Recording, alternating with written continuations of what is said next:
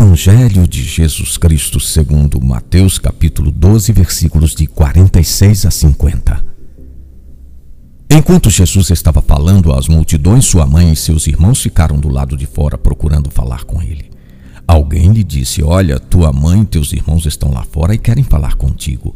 Ele respondeu àquele que lhe falou: Quem é minha mãe e quem são meus irmãos?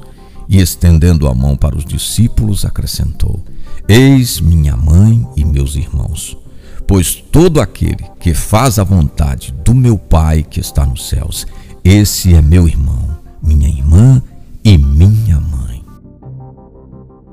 Parece até que os familiares de Jesus não se empolgaram com o anúncio da boa nova. Muitos até reprovavam o seu estilo de vida. Filho único, na mentalidade judaica, tinha o compromisso de deixar descendentes do sexo masculino para perpetuar a família.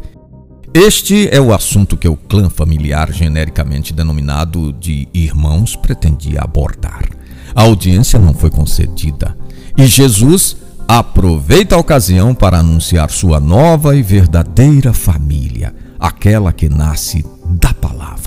A nova família ultrapassa os limites sanguíneos, afetivos e geográficos.